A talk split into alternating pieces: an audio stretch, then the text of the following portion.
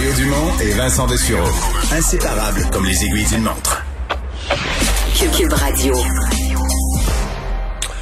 La pandémie donne du travail à certains. Euh, le président et chef de la direction de Calinette aujourd'hui annonce que son groupe est confronté à un problème de main-d'œuvre, besoin d'embaucher, à cause d'une demande sans précédent, là, entre autres dans la région de la capitale nationale, dans la région de Québec, euh, des, des, demandes donc de désinfection, d'assainissement d'immeubles.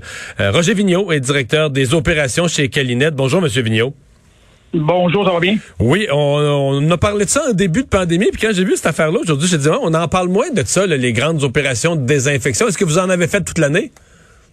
On en a fait toute l'année. Euh, je vous dirais qu'on a vu on a vu une petite accalmie. Euh, à l'été, je pense. Environ un mois.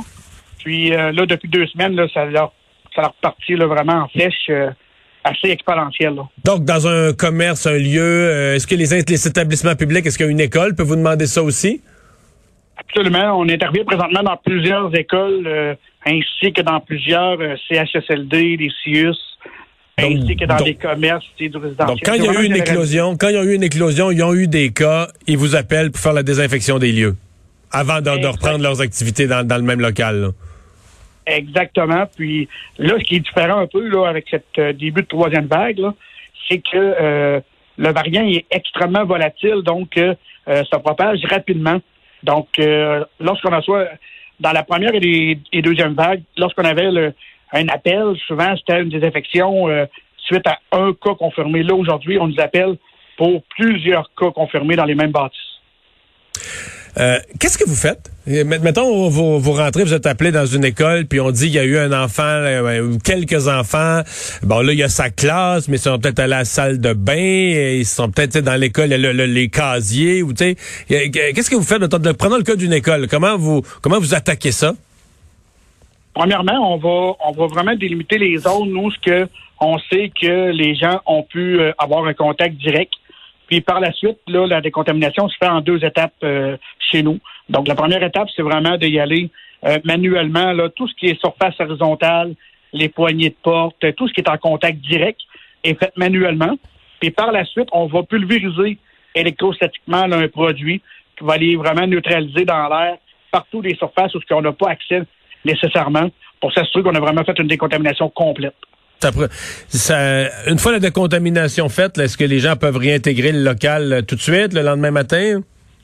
30 minutes après la 30 minutes, OK. Oui, absolument. C'est extrêmement rapide. Puis euh, c'est très efficace. OK, donc c'est quasi instantané que les gens pourraient revenir, puis vous leur dites que le lieu est redevenu sécuritaire. Absolument, absolument. Avez-vous eu des, euh, des employés qui l'ont attrapé en faisant ça? On a eu, on a eu quelques employés, évidemment, euh, qui l'ont eu au cours de l'année. Cependant, on n'a jamais été capable de prouver de où que ça venait, ah, évidemment. Mais si on calcule que sur euh, au-dessus de 700 employés qui ont fait de la désinfection au, courant de l'année, on a peut-être tout au total tout entre 5 à 10 employés au total dans, généralisé dans dans toutes les succursales de Calinette. C'est quand même très Et, et même ce 5 à 10-là, vous pouvez pas être certain que c'est en faisant leurs opérations, ça peut être autre chose dans leur vie, là. Non, c'est ça exactement. C'est très dur de, de, de, vraiment cibler mhm. l'endroit. Mais tu sais, ce qu'il faut retenir surtout là-dedans, c'est que chaque employé chez nous euh, est encadré au niveau d'un protocole très strict au niveau de la formation. Donc, euh, quand c'est bien respecté, le risque est presque nul. Et là, euh, vous me dites la troisième vague, euh, les gens, il y a plus de pièces, plus de surface, souvent parce qu'il y a eu plus de personnes infectées. Euh, donc le côté plus contagieux, vous, de, de votre point de vue, de votre côté des choses, vous êtes à même de l'observer? Oui, absolument. sans équivoque, là, comme je disais tantôt, lorsqu'on nous appelle souvent, au départ, c'était pour un cas, puis c'est pas long que ça devient 5, 10, 15 cas de confirmés dans la même place. Mhm. Donc, on la voit très bien, la différence. Euh, et là, la, demande est forte au point où vous, là, vous êtes... Parce que si on se parle, c'est que vous avez lancé un appel public, vous êtes en recrutement, là.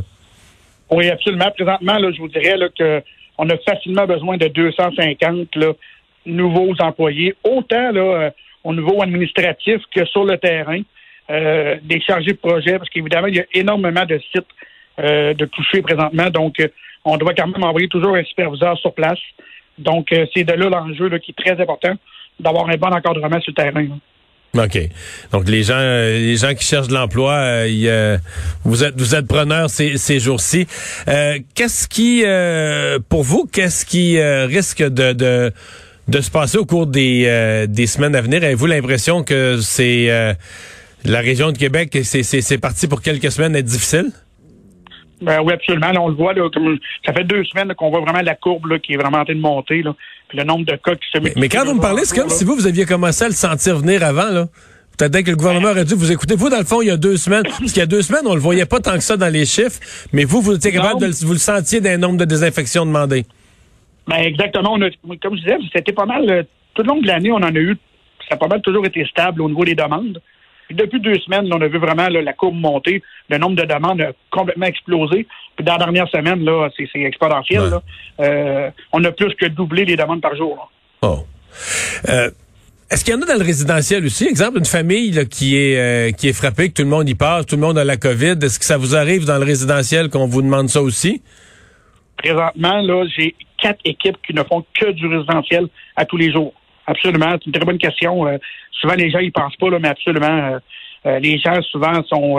c'est quoi les exemples? Parce que si, je dis si tous les membres d'une famille l'ont, je veux dire, ça vaut quasiment plus la peine de, de, désinfecter. C'est, dans quel genre de circonstances on vous demande ça? Je vous dirais, lorsqu'une maison est vendue, les gens y pensent pas, ah, mais. OK, OK, de famille, souvent les familles recomposées, les enfants se promènent d'une famille à l'autre ou euh, vont chez le papa, le papa il était contaminé, après ça revient chez la maman. Euh, c'est le genre de situation qu'on voit souvent. Donc on décontamine la maison. C'est c'est une genre de décontamination, d'opération qui peut coûter combien une famille pour un bon galop normal, une maison normale? Je voudrais que ça va jouer entre ça peut jouer entre 450 à 850 dollars environ. Dépendamment de la grandeur de la maison. Dépendamment exactement du nombre de pièces. M. Vigneault, merci beaucoup d'avoir été avec nous. Bonne chance. Ben, merci beaucoup à vous. Au revoir, le directeur des opérations chez Calinette. On s'arrête.